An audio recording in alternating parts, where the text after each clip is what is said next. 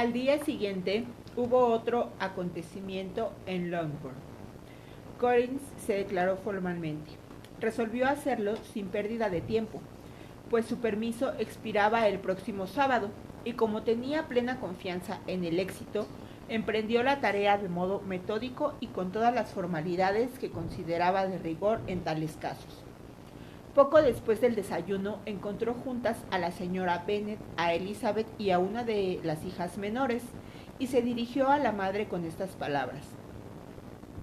Puedo esperar, señora, dado su interés por la belleza de su hija Elizabeth, que se me conceda el honor de una entrevista privada con ella en el transcurso de esta misma mañana?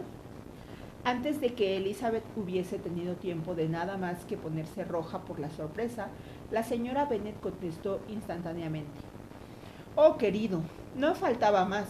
Estoy segura de que Elizabeth estará encantada y de que no tendrá ningún inconveniente. Ven, Kitty, te necesito arriba. Y recogiendo su labor, se apresuró a dejarlos solos. Elizabeth la llamó diciendo, Mamá querida, no te vayas, te lo ruego, no te vayas. El señor Collins me disculpará, pero no tiene nada que decirme que no pueda oír todo el mundo. Soy yo la que me voy. No seas tonta, Lizzie, quédate donde estás. Y al ver que Elizabeth, disgustada y violenta, estaba a punto de marcharse, añadió, Lizzie, te ordeno que te quedes y que escuches al señor Collins. Elizabeth no pudo desobedecer semejante mandato, en un momento lo pensó mejor y creyó más sensato acabar con todo aquello lo antes posible, en paz y tranquilidad. Se volvió a sentar y trató de disimular con empeño, por un lado la sensación de malestar y por otro lo que le divertía aquel asunto. La señora Bennet y Kitty se fueron, y entonces Collins empezó. Créame, mi querida señorita Elizabeth, que su modestia, en vez de perjudicarla, viene a sumarse a sus otras perfecciones. Me habría parecido usted menos adorable si no hubiese mostrado esa pequeña resistencia, pero permítame asegurarle que su madre me ha dado licencia para esta entrevista. Ya debe saber cuál es el objeto de mi discurso, aunque su natural delicadeza la lleve a disimularlo. Mis intenciones me han quedado demasiado patentes para que pueda inducir a error. Casi en el momento en que pisé esta casa, la elegí a usted para futura compañera de mi vida pero antes de expresar mis sentimientos, quizás sea aconsejable que exponga las razones que tengo para casarme y por qué vine a Hertfordshire, con la idea de buscar una esposa precisamente aquí. A Elizabeth casi le dio la risa al imaginárselo expresando sus sentimientos y no pudo aprovechar la breve pausa que hizo para evitar que siguiese adelante.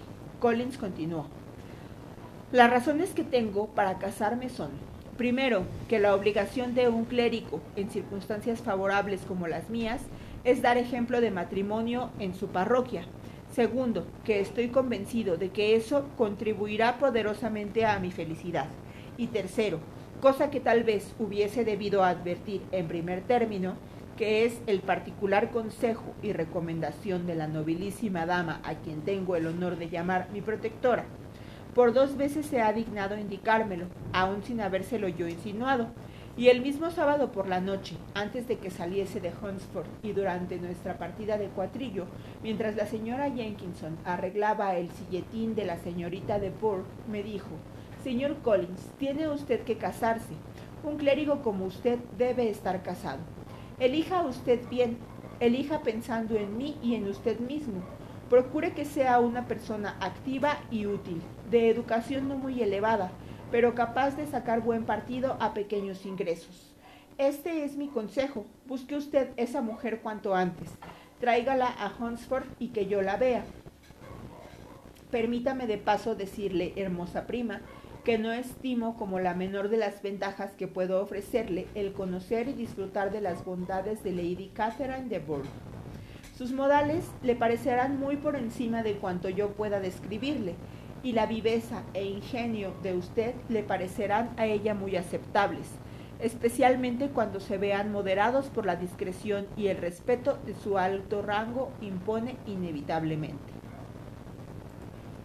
Eso es todo en cuanto a mis propósitos generales en favor del matrimonio. Ya no me queda por decir más que el motivo de que me haya dirigido discretamente a Longbourn, en vez de buscar en mi propia localidad, donde le aseguro hay muchas señoritas encantadoras. Pero es el caso que siendo como soy, el heredero de Longbourn, a la muerte de su honorable padre, que ojalá viva muchos años, no estaría satisfecho si no eligiese esposa entre sus hijas, para atenuar en todo lo posible la pérdida que sufrirán al sobrevenir tan triste suceso, que como ya le he dicho, deseo que no ocurra hasta dentro de muchos años. Este ha sido el motivo, hermosa prima, y tengo la esperanza de que no me hará desmerecer en su estima. Y ahora ya no me queda más que expresarle con las más enfáticas palabras la fuerza de mi afecto. En lo relativo a su dote, me es en absoluto indiferente, y no he de pedirle a su padre nada que yo sepa que no pueda cumplir, de modo que no tendrá usted que aportar más que las mil libras al 4% que le tocarán a la muerte de su madre. Pero no seré exigente y puede usted tener la certeza de que ningún reproche interesado saldrá de mis labios en cuanto estemos casados. Era absolutamente necesario interrumpirle de inmediato. Va usted demasiado deprisa, exclamó Elizabeth. Olvida que no le he contestado. Déjeme que lo haga sin más rodeos. Le agradezco su atención y el honor que su posición significa, pero no puedo menos que rechazarla. Sé de sobra, replicó Collins con un grave gesto de su mano, que entre las jóvenes es muy corriente rechazar las proposiciones de un hombre a quien en el fondo piensan aceptar cuando pide su preferencia por primera vez y que la negativa se repite una segunda o incluso una tercera vez. Por esto no me descorazona en absoluto lo que acaba de decirme y espero llevarla al altar dentro de poco. Caramba, señor, exclamó Elizabeth. No sé qué esperanzas le pueden quedar después de mi contestación. Le aseguro que no soy de esas mujeres, si es que tales mujeres existen, tan temerarias que arriesgan su felicidad al azar de las que soliciten una segunda vez. Mi negativa es muy en serio. No podría hacerme feliz y estoy convencida de que soy la última mujer del mundo que podría hacerle feliz a usted. Es más, si su amiga Lady Catherine me conociera, me da la sensación de que pensaría que soy en todos los aspectos la menos indicada para usted. Si fuera cierto que Lady Catherine lo pensara, dijo Collins con la mayor gravedad, pero estoy seguro de que su señoría la aprobaría. Y créame que cuando tenga el honor de volver a verla, le hablaré en los términos más encomiásticos de su modestia, de su economía y de sus otras buenas cualidades. Por favor, señor Collins, todos los elogios que me haga serán innecesarios. Déjeme juzgar por mí misma y concédame el honor de creer lo que le digo. Le deseo que consiga ser muy feliz y muy rico al rechazar su mano. Hago todo lo que está a mi alcance para que no sea de otro modo.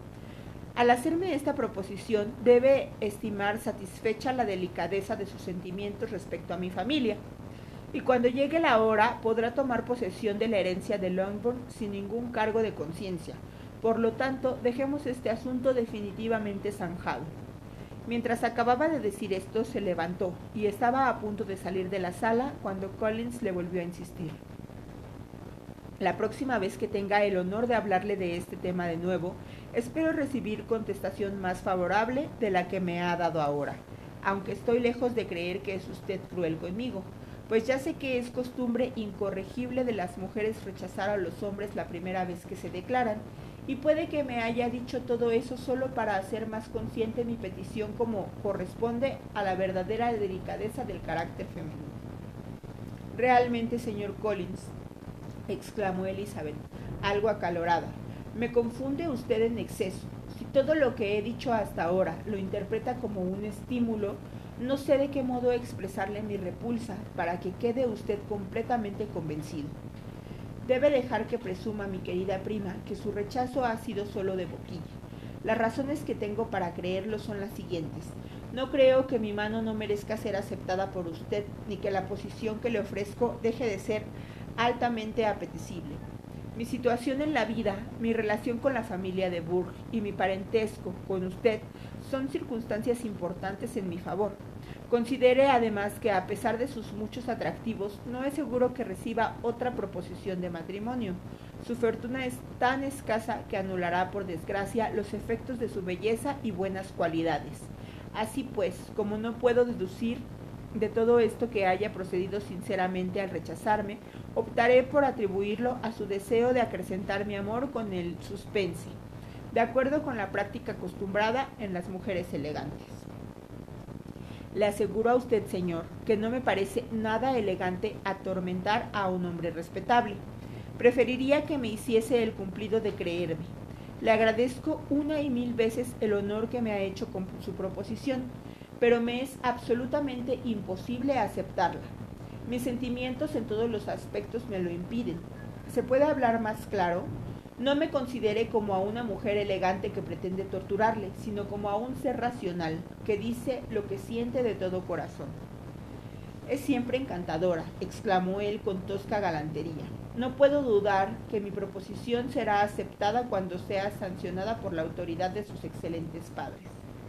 Ante tal empeño de engañarse a sí mismo, Elizabeth no contestó y se fue al instante sin decir palabra, decidida, en el caso de que Collins persistiese en considerar sus reiteradas negativas como un frívolo sistema de estímulo a recurrir a su padre, cuyo rechazo sería formulado de tal modo que resultaría inapelable y cuya actitud al menos no podría confundirse con la afectación y la coquetería de una dama elegante.